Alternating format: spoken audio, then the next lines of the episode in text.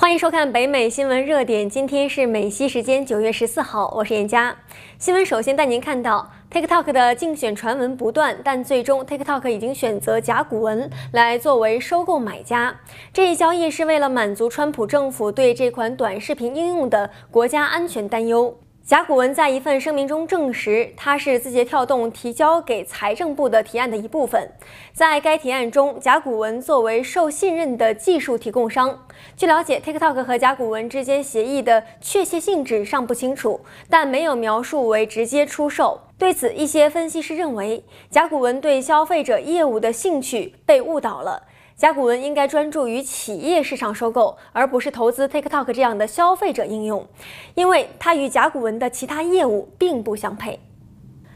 新闻继续追踪。牛津大学将恢复与阿斯利康制药公司合作开发的冠状病毒疫苗的试验。这一举动是在一名英国病人被报道可能会出现副作用而暂停研究不到一周后而做出的。牛津大学和阿斯利康正在研发的疫苗，广泛被认为是世界各地正在进行不同阶段测试的数十种冠状疫苗的最有力的竞争者之一。牛津大学表示，在像这样的大型测试中，预计将会有一些参与者出现不适，每个案例都必须仔细评估，以确保安全评估。美国政府冠状病毒工作组的首席传染病专家安东尼·福奇周三表示，暂停第三阶段牛津疫苗试验并不罕见。他解释说，对任何新疫苗的潜在不良反应保持警惕是整个过程的一个重要部分。截至目前为止，全球约有1.8万人接种了该疫苗，其中来自一些受影响最严重的国家为英国、巴西、南非和美国的志愿者正在参加这项实验。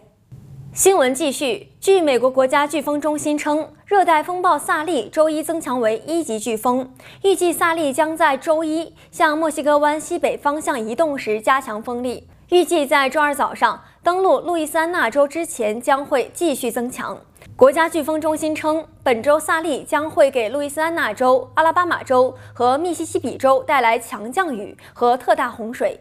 国家卫生健康委员会在一份报告中说，从路易斯安那州到阿拉巴马州和佛罗里达州的边境地区，预计将会出现极其危险的且威胁生命的风暴潮。路易斯安那州州长约翰·爱德华兹周六宣布，该州进入紧急状态。事实上，不到三周前，飓风劳拉就曾袭击了路易斯安那州，该州仍在从四级飓风的影响中恢复。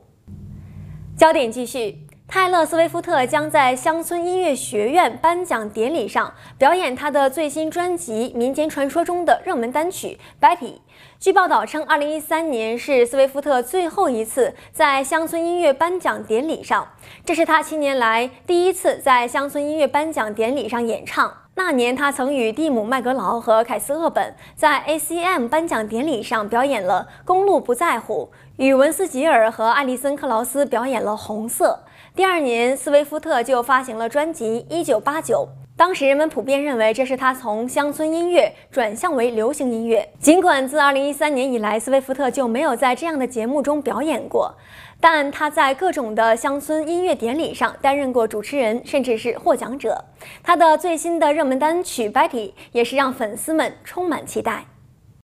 新闻最后来看到，研究人员十四号表示，在金星的强酸云层中发现一种名为磷化氢的气体，显示金星上可能有微生物栖息的迹象。虽然科学家尚未发现实际的生命，但由于地球上的磷化氢皆是由细菌在缺氧环境中产生，因此推测金星上可能有微生物的存在。国际研究团队先透过位于夏威夷的马克士微望远镜发现金星大气疑似含有磷化氢，接着又利用位于智利的阿塔卡马大型毫米及次毫米波阵列射电望远镜确认。这项研究的主要作者天文学家格里弗斯表示。他对这项发现感到非常惊讶。目前，人们仍在透过探测器和望远镜寻找太阳系内外行星和卫星上是否有生命存在的迹象。以上就是今日的新闻编译整理。如果您喜欢我们的新闻内容，欢迎订阅中望电视 YouTube 频道，将带给您最及时的新闻资讯。